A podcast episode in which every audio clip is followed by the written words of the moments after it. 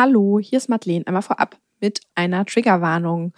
Heute geht es wieder um Menschen in Seenot, um das Leid von Menschen und Menschenrechtsverletzungen und auch um Tod, sexualisierte Gewalt. Und ja, wer das nicht hören kann, sollte diese Folge einmal bitte skippen und äh, beim nächsten Mal wieder einschalten. Der Innenraum hat sich schon mit Wasser gefüllt und so. Es war wirklich, wir dachten, dass wir da unzählige Leichen am Ende bergen müssen. Und am nächsten Morgen hatten wir dann schon mehr als 400 Gerettete an Bord und dann wurden wir zu noch einem Seenotfall gerufen wo dann nochmal, ich glaube, 120 Menschen in Seenot waren.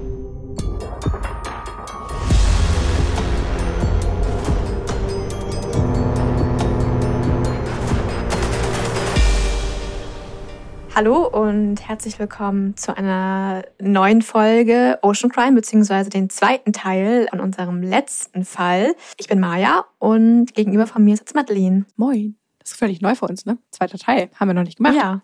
Aber dieser, das ganze Thema Flucht übers Mittelmeer hat auf jeden Fall diesen Raum verdient, weil das, glaube ich, auch der bekannteste Crime ist und man das einfach nochmal besprechen muss. Und für alle, die den letzten, den ersten Teil nicht gehört haben, erstmal hört unbedingt nochmal rein, weil das sehr spannend war und wir da auch gutes Feedback zu erhalten haben. Aber man kann ihn auch getrennt voneinander ja. hören. Also ihr habt jetzt nichts verpasst. Also doch habt ihr schon, aber ihr könntet den auch getrennt voneinander hören. Aber es baut schon darauf auf und braucht diese, ja, die erste Folge sozusagen, um das ganze Dilemma einmal richtig zu erklären. Eben. In der letzten Folge ging es nämlich um illegale Rückführungen von Menschen, die ähm, in Seenot geraten und dann von der libyschen Küstenwache zurück nach Libyen gebracht werden, was nicht, was wie der Name schon sagt, ist illegal, weil Libyen auf jeden Fall kein sicherer Ort ist. Und dann haben wir jetzt im Zuge dieser ganzen Thematik ein zweites Thema für euch mitgebracht und da hören wir nochmal unsere Gästin Julia.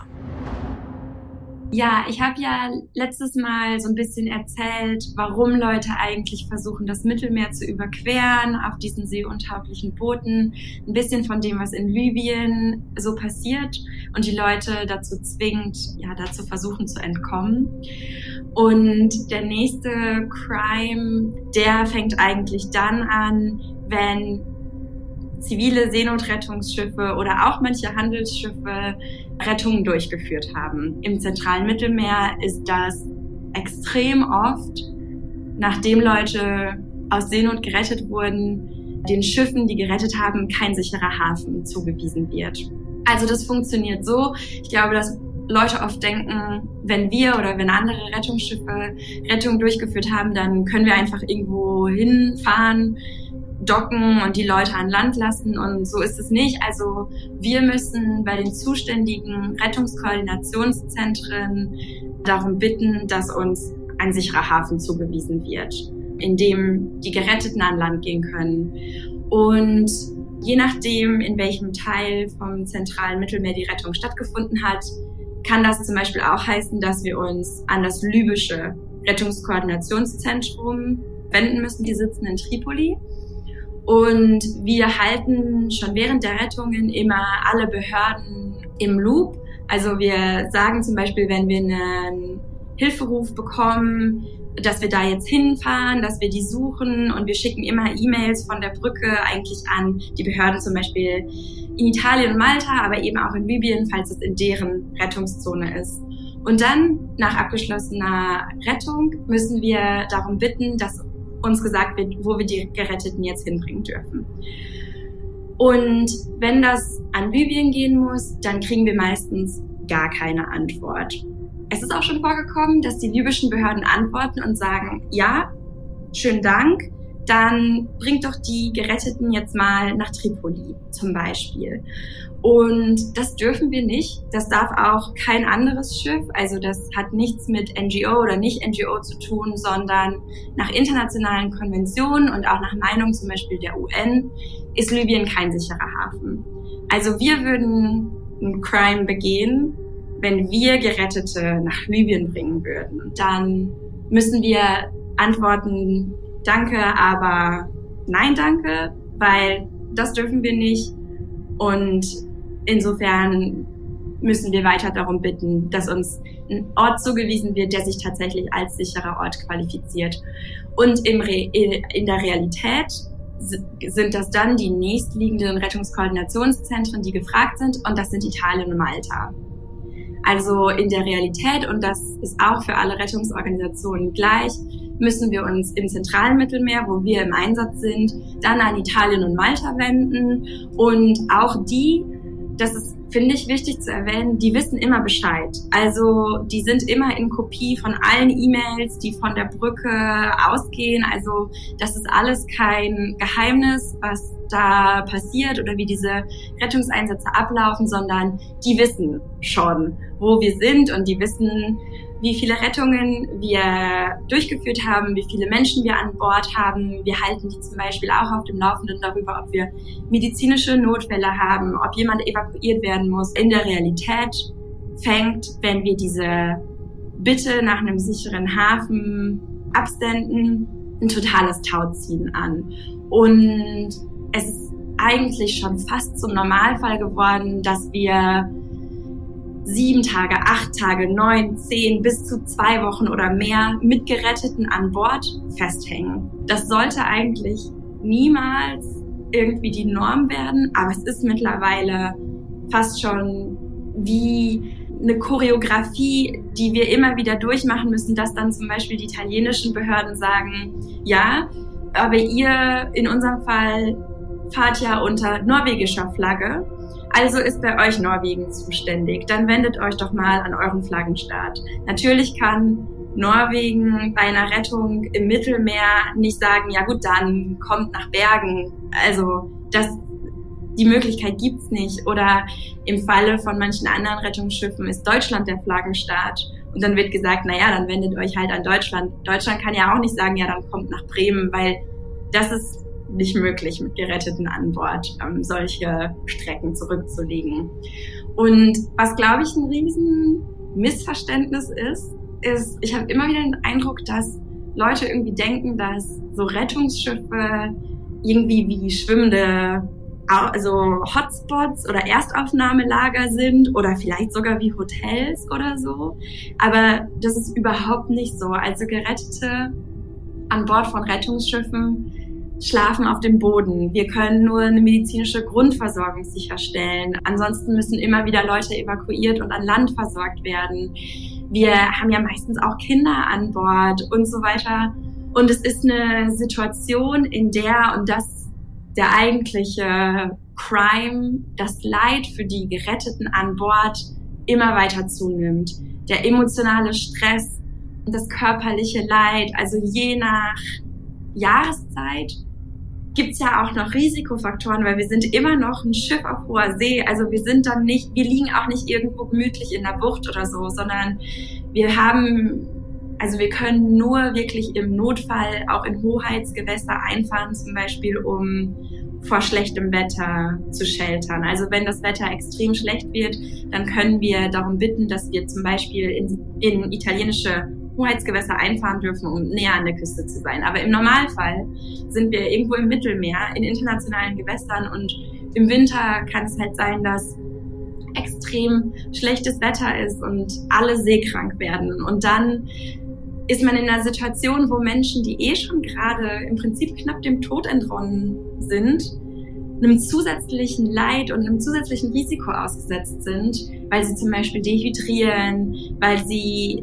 keine Flüssigkeit mehr bei sich behalten können und so weiter. Oder wenn man jetzt aktuell auf die Lage guckt, dann sind es in der Region schon auch mal 40 Grad und die Leute sind an Bord von einem, von einem Rettungsschiff, das natürlich keine irgendwie Klimatisierung oder so an Deck sicherstellen kann. Also teilweise Natürlich tun die Crews, was sie können, um die Leute zu schützen, aber teilweise sind die Leute einfach in der prallen Sonne auf See. Und das ist ein Leid und ein Risiko, dem man diese Menschen aussetzt.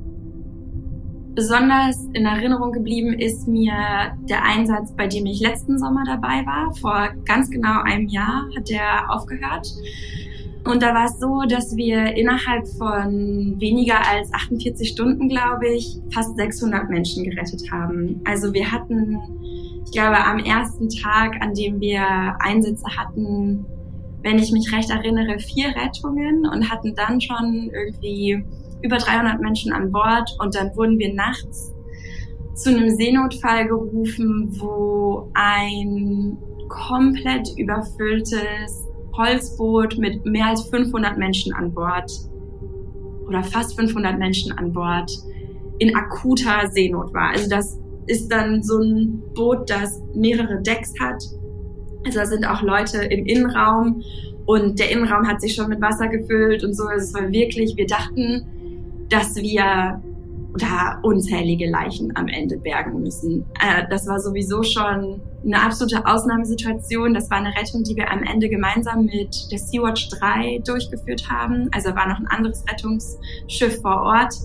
Und am nächsten Morgen hatten wir dann schon mehr als 400 Gerettete an Bord und dann wurden wir zu noch einem Seenotfall gerufen, wo dann nochmal, ich glaube, 120 Menschen in Seenot waren. Also man hat irgendwie eine Nacht nicht geschlafen und es ist ein paar Stunden später und plötzlich kommt man von einem leeren Schiff praktisch zu mehr als 600 Menschen an Deck und super viele Kinder, schwangere Frauen. Also ich hatte das Schiff vorher, das war mein, ich glaube, fünfter Einsatz oder so. Und ich hatte das Schiff noch nie so voll gesehen. Also wir waren da schon so ziemlich an der Grenze unserer Kapazitäten. Und das heißt auch, dass, dass diese Situation, also ich meine, wenn man jemanden aus Seenot rettet, ist es eh ein akuter Notfall. Jedes Mal, egal ob das fünf Leute sind oder 500.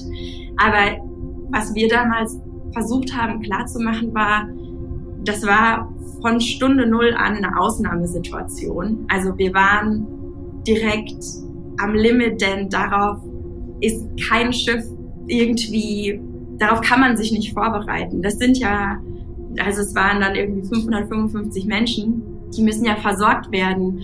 Und vor allem sind es nicht 555 Menschen, die irgendwie, ja, gerade mit dem Flieger irgendwo im Urlaub gelandet sind, sondern die haben schon Unbeschreibliches hinter sich. Die sind aus akuter Seenot gerettet worden und die haben natürlich viele von denen super lange keine medizinische Versorgung erhalten und so weiter. Also es, es sind einfach extrem viele Notfälle dabei, medizinische Notfälle und das war also die Situation. 555 Gerettete an Bord und wir haben eigentlich direkt Alarm geschlagen und gesagt, also wir brauchen jetzt schnellstmöglich einen Hafen. Wir mussten auch direkt Menschen evakuieren lassen. Also wir hatten eine hochschwangere Frau an Bord zum Beispiel, ähm, die mussten wir direkt so eine Notevakuierung beantragen. Das wurde dann auch gemacht. Die wurde gemeinsam mit ihrem Kind ich glaube, direkt am nächsten Tag von der italienischen Küstenwache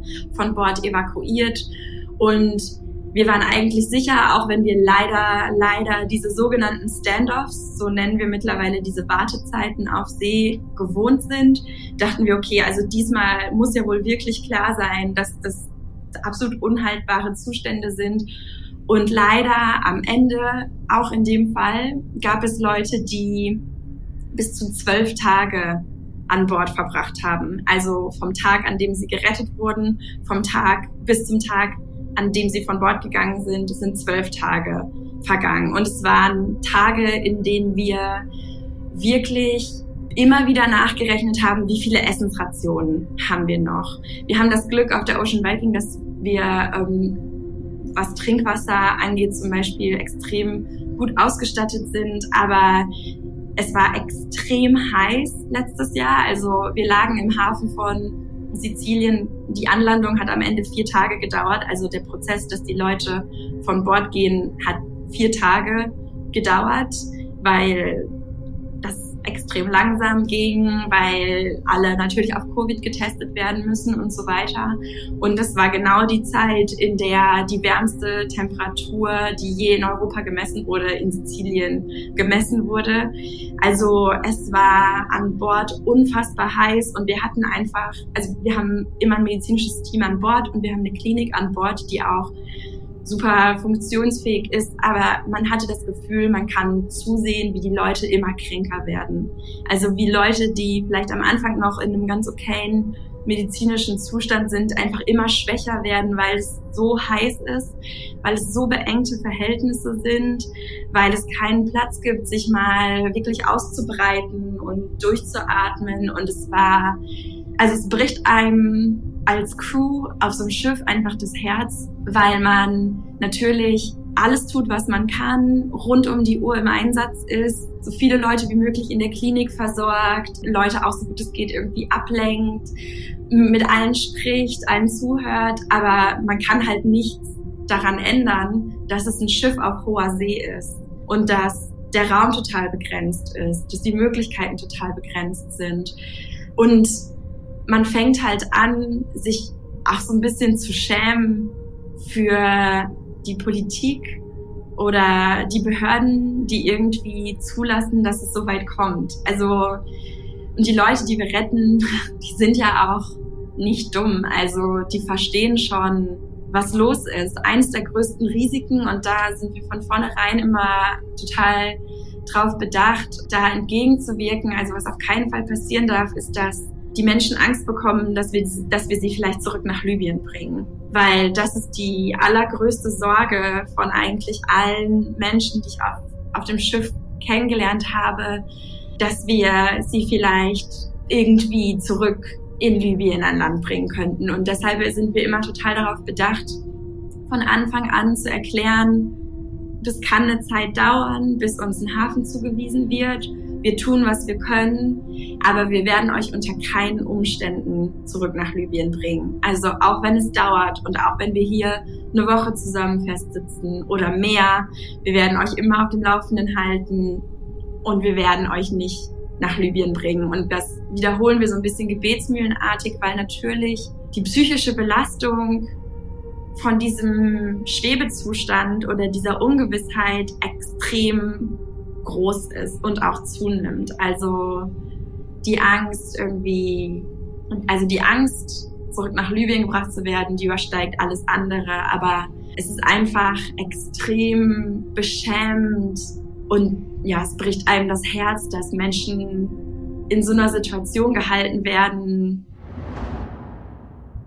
was wir uns gefragt haben bei den beiden Aufnahmen, die wir gemacht haben, wie viele Menschen sind denn das überhaupt, die aus der Gegend kommen und über das Mittelmeer fliehen und wie viele Menschen auch sterben. Also ich finde, das ist so, ist schon so krass immer zu hören, dass jedes Mal oder bei fast jeder Überführung Menschen sterben und jeden Tag das immer wieder präsent ist, dass es ähm, unfassbar viel sein muss und das ist es auch. Also in diesem Jahr sind bis Ende Juni über 46.964 Menschen über das Mittelmeer nach Europa gekommen. Und das ist natürlich nur eine offizielle Zahl. Also da ist noch gar nicht mit reingerechnet, wer da nicht registriert wurde oder eventuell auf anderen Inseln gelandet ist, also nicht über NGOs gerettet wurde, sondern irgendwo anders angekommen ist. Die Zahlen sind rückläufig. Im Verhältnis verlieren aber immer noch super viele Menschen jeden Tag ihr Leben einfach beim Versuch, in Sicherheit zu kommen, also sicher Europa zu erreichen. Und allein in der ersten Hälfte von 2022 haben in offiziellen Zahlen 777 Menschen den Versuch, das Mittelmeer zu überqueren, mit ihrem Leben bezahlt. Also 777 Menschen definitiv zu viel.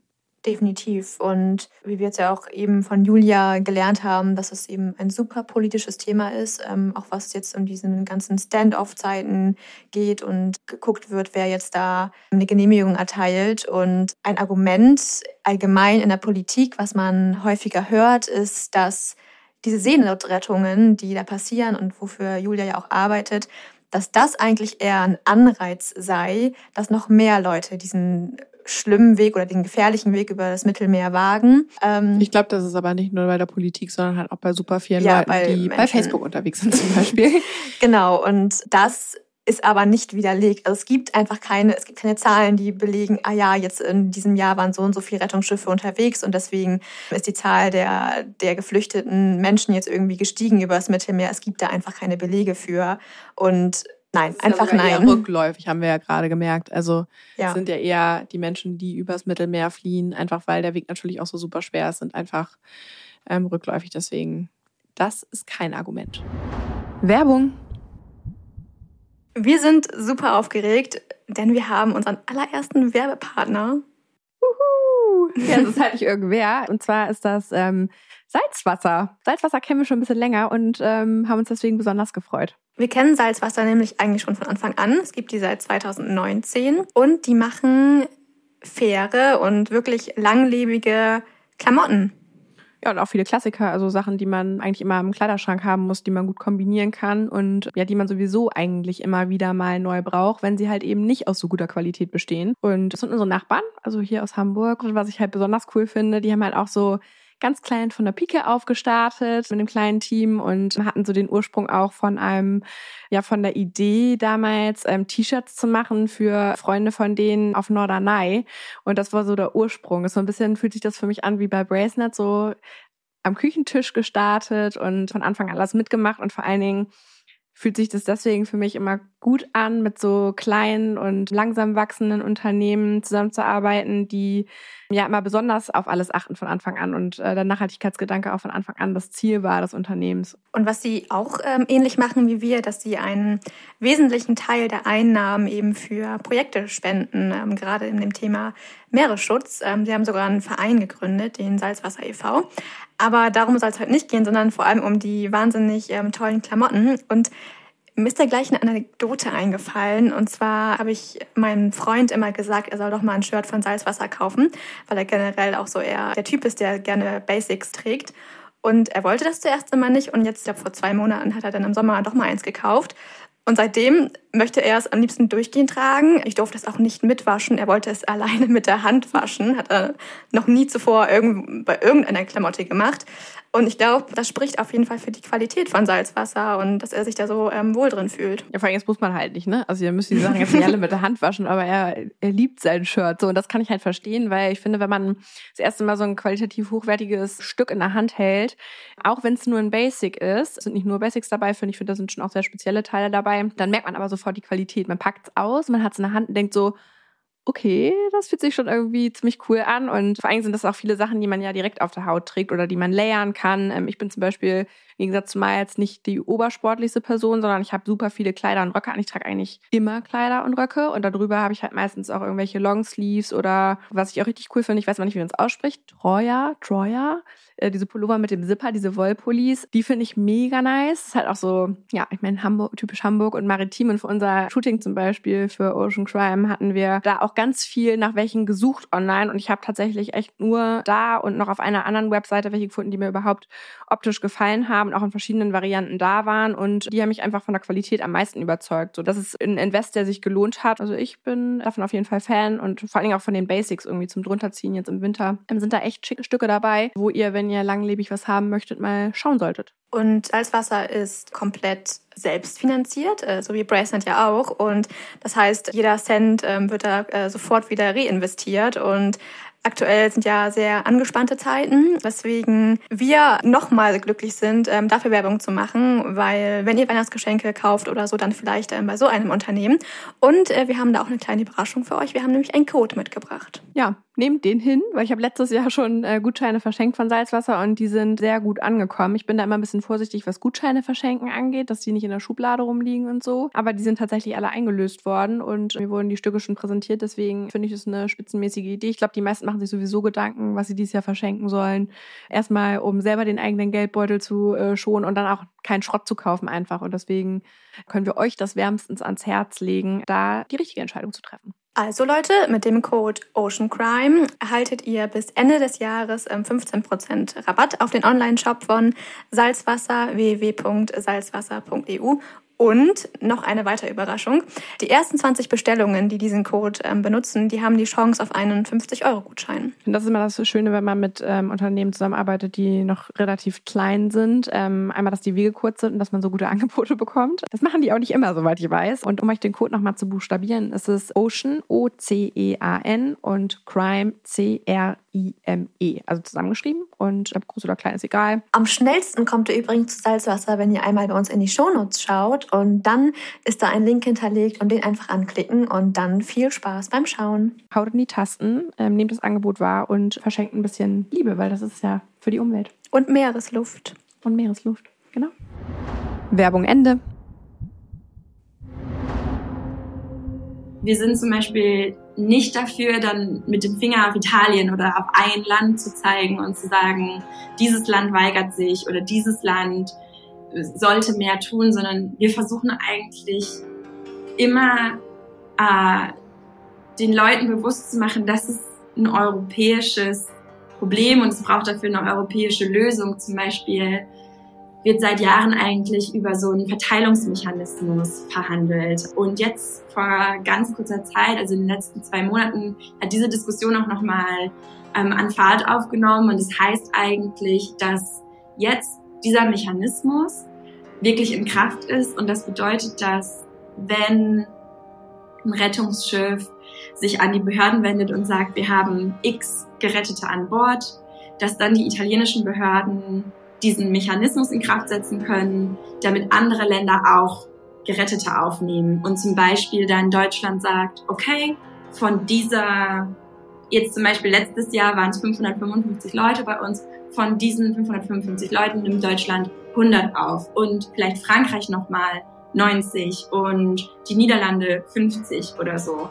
Also das ist ein Mechanismus, für den, auf den wir auch hingearbeitet haben, damit diese Anlandungen, Nachrettungen im zentralen Mittelmeer einfach vorausschaubar und, und irgendwie nachhaltig werden. Weil es ist jetzt seit Jahren so, dass Nachrettungen so ein Ad-Hoc-System, also das kann man ja dann kein System nennen, sondern dass eigentlich ad hoc dann Verhandlungen geführt werden, hinter verschlossenen Türen, wie damit umzugehen ist. So als wäre das irgendwie ein vorübergehendes Phänomen, dass man jetzt mit irgendeinem Notfallplan, dem man so begegnen muss. Dabei ist es ja in Wirklichkeit was, das leider erstmal so bleiben wird, solange sich nicht ganz grundlegend die Umstände ändern.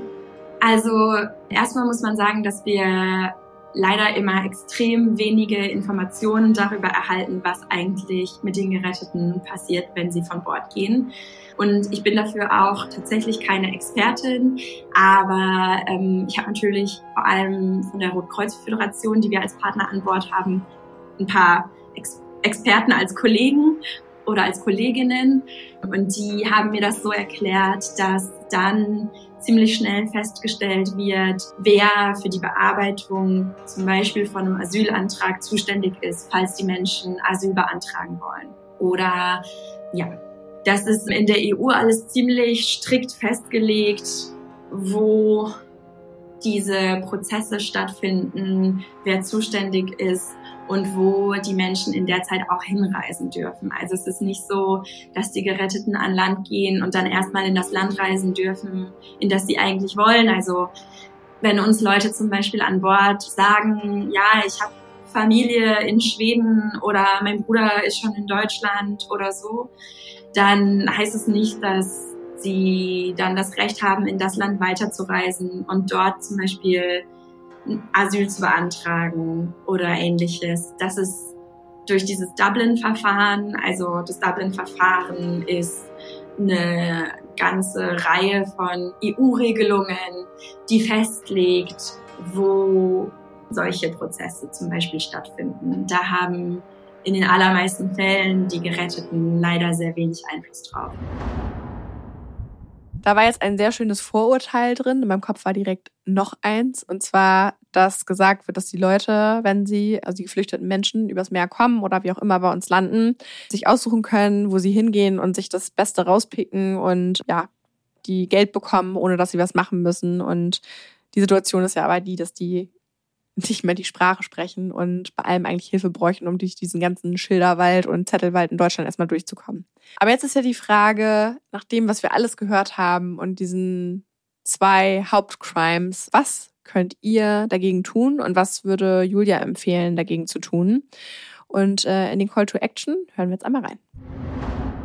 Weil wir oft von UnterstützerInnen, aber auch von Geretteten gefragt werden, was könnt ihr denn eigentlich tun, um das irgendwie zu beschleunigen? Und die Antwort ist ziemlich wenig. Wir versuchen auch dann teilweise an die Öffentlichkeit zu gehen und an die Öffentlichkeit zu appellieren für Unterstützung für unseren Fall. Aber was mir wirklich wichtig ist zu betonen, weil nichts an der Situation im zentralen Mittelmeer ist normal. Also weder die Tatsache, dass da irgendwie die Zivilgesellschaft überhaupt mobilisieren muss, um, um Rettungsschiffe zu schicken, noch die Tatsache, dass dann nach abgeschlossener Rettung Kapitäne und Kapitäninnen irgendwie wochenlang festhängen, bevor sie die Geretteten in den sicheren Hafen bringen müssen. Und ich glaube, dass viele Leute, die das hören, vielleicht das auch schon immer mal irgendwo gelesen oder gehört haben, weil das schon so in regelmäßigen Abständen mal in der Tagesschau auftaucht oder vielleicht ähm, auf der Startseite von Online-Zeitungen, ah, jetzt hängt gerade dieses Schiff irgendwie seit einer Woche fest oder dieses Schiff appelliert an die Regierung. Und die Gefahr, dass das irgendwie zu einer Normalität verkommt, ist total hoch. Und das ist was, wo wir alle uns immer wieder, glaube ich, vergegenwärtigen müssen, dass, dass das Seerecht was anderes vorschreibt. Also es gibt die Pflicht für alle Kapitäninnen und Kapitäne bei Seenotfällen Hilfe zu leisten und es gibt die Pflicht der zuständigen Koordinationszentren dann so schnell wie möglich einen sicheren Hafen zuzuweisen. Und ich will auch betonen, dass das kein NGO Problem ist, sondern dass auch Handelsschiffe sich immer wieder in dieser Situation befinden. Also es gab 2020 zum Beispiel einen Fall von einem Tanker von der Maersk-Gruppe. Das ist ja eine riesige Gruppe, wo man irgendwie denkt, mein Gott, die haben wahrscheinlich so ein politisches Gewicht und so gute Kontakte, denen würde das nie passieren. Die haben mehr als drei Wochen mit Geretteten im zentralen Mittelmeer festgehangen. Also ein kommerzielles Schiff, was weiß ich nicht, was für Millionenverluste in der Zeit macht. Und auch die haben nicht die Möglichkeiten, an dieser Situation irgendwie was zu ändern. Also ich glaube, es waren am Ende wirklich drei Wochen, dass dieses Schiff festgehangen hat. Oder einen Viehtransporter mit Geretteten an Bord, wo die Crew immer wieder gesagt hat, das sind überhaupt keine Zustände hier auf dem Schiff, in denen Gerettete irgendwie leben sollten über so einen Zeitraum. Also mein Appell ist wirklich, das darf nicht zur Normalität werden. Das ist auch kein irgendwie aktivistisches oder NGO-Problem, sondern es geht hier wirklich um geltendes Seerecht. Und das ist der Appell. Ich würde immer so sagen, als erster Schritt informieren ist auch schon partizipieren, also bei dem Thema am Laufenden zu bleiben, zum Beispiel, indem man unseren Newsletter abonniert. Das ist schon ein Schritt, um dafür zu sorgen, dass diese ganze Krise nicht in Vergessenheit gerät. Dann gibt es Freiwilligengruppen und man kann sich an Land engagieren ähm, für SS Mediterranee. Wenn man auf unsere Website geht, dann findet man da die Möglichkeit, Kontakt aufzunehmen und rauszufinden, was man machen kann. Und das ist immer ja kein angenehmes Thema, aber wir finanzieren uns ausschließlich durch Spenden. Und um weiter im Einsatz bleiben zu können, sind wir auch ganz, ganz dringend auf Unterstützung angewiesen.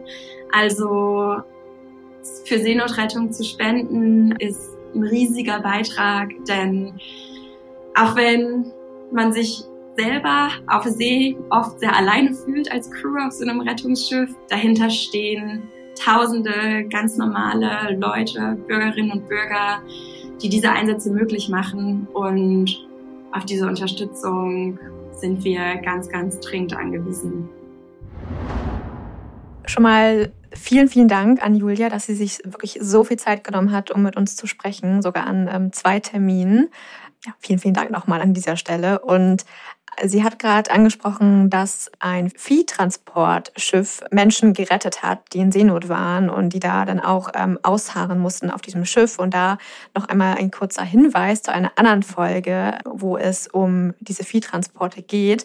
Und da in dieser Folge wird ganz klar, also eindeutiger geht es eigentlich nicht, ähm, was für eine Bedingungen da herrschen, was für schreckliche Bedingungen auf diesen Schiffen herrschen. Und wenn man jetzt sich noch vorstellt, dass dort auch noch diese Tiere verharren und Menschen verharren müssen, ist das wirklich unvorstellbar. Also hört unbedingt mal in die Folge rein, dann wisst ihr, wovon ich jetzt gerade spreche. Ja, also auf diesem Transport, um es nochmal ganz kurz weg zu, vorwegzunehmen, in unserer Animal Welfare Foundation Folge, da sterben jedes Mal Tiere ähm, bei so einer Überfahrt und Menschen dann auf so einem Transporter zu transportieren, in dem Zeitraum von drei Wochen ging auch unsere Folge, möchte ich mir absolut nicht ausmalen. Hört diese beiden Folgen definitiv nicht hintereinander. Das waren für mich mit die krassesten Folgen und hört danach irgendwie, weiß ich nicht, irgendwas Positives oder guckt das. Ist schon, beides zusammen ist sehr schwer Kost. Also, aber solltet ihr hören, dann kriegt man da nochmal, weil das so ein bisschen so als Zeitnot zwischendurch gefallen ist, von wegen, wie die Zustände da sind und zwischen den krassen Themen, die wir heute hatten, finde ich, ist es so, die haben nicht genug Wasser an Bord und waren dehydriert, klingt das schon fast irgendwie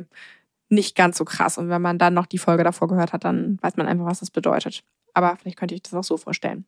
Genau, was könnt ihr machen? Also einmal habt ihr ja gerade schon ganz viel von Julia gehört. Unterstützt SOS Mediterranee. Ähm, gar keine Frage. Ich finde es immer wieder interessant oder auch erschreckend, dass man sich nicht traut, bei so wichtigen Themen auch nach Spenden zu fragen und das eher schon vorsichtig formuliert und man jetzt ja gerade sehr doll und eindeutig gehört hat, wie wichtig deren Arbeit ist. Also unterstützt die mit Spenden und wenn es ein Euro ist, also gebt Gas. Ähm, wir verlinken euch alles in den Shownotes. Ihr müsst einfach nur da reinklicken und seid direkt beim Spendenlink und könnt die tolle Arbeit von Julia unterstützen und helft somit den Menschen, die ja keine andere Wahl haben, als über das Mittelmeer zu kommen. Dann ist mir bei meiner Recherche eine sehr interessante Frau begegnet, die betitelt wird mit eine Frau gegen die brutalsten Menschenhändler der Welt. Das ist Meron Estefanos, wird geschrieben Meron, der Vorname mit einem N. Ihr könnt ihr auf Twitter und auf Instagram folgen. Sie hat auch eine Organisation, die wir euch verlinken, die packen wir auch in die Show Notes, die sich für oder beziehungsweise gegen die Aktivitäten in Libyen selber einsetzt und die Menschen, mit denen wie Ware gehandelt wird, daraus holt. Also ähm, schaut euch gerne ihren Account an und sie ist selber Journalistin und Human Rights Aktivistin und selber auch Geflüchtete ähm, aus Somalia damals. Ähm, sehr interessante Geschichte. Und äh, natürlich, wenn ihr Qualifikationen mitbringt, äh, wo ihr denkt, das könnte helfen auf so einer Überfahrt und in der Situation Menschen zu retten, ja, bewerbt euch doch einfach auch bei der Organisation von Julia und bringt euch da ein und helft mit euren Qualifikationen Menschenleben zu retten.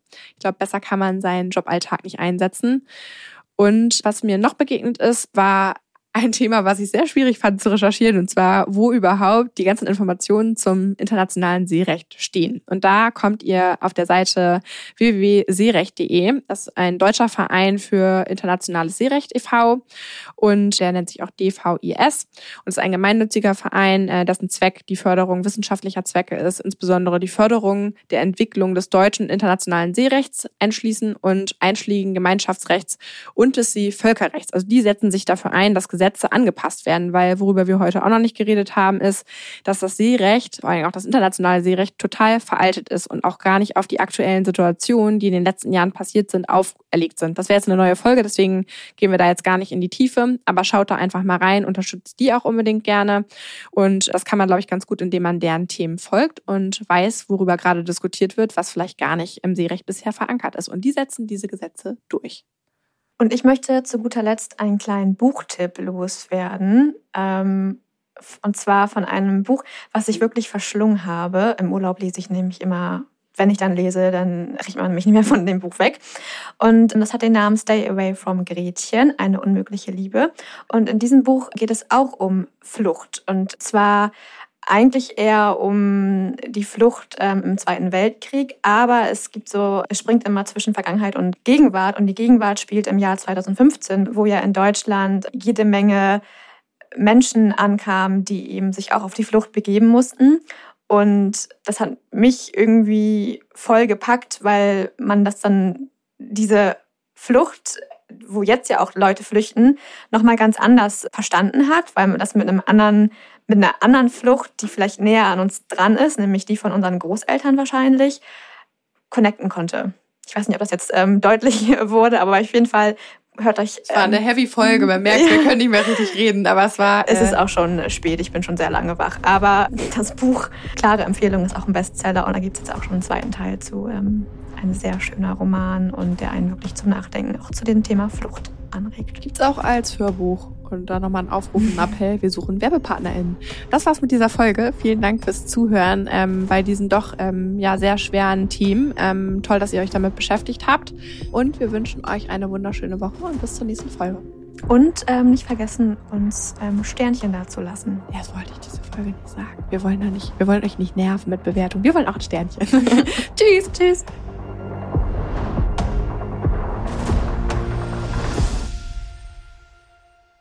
Ocean Crime ist eine Produktion von Bracenet in Zusammenarbeit mit Klangmagneten und Flying Podcast. Hinter Mikro sitze ich, Madeleine von Hohenthal. Und ich, Maya Löwedal.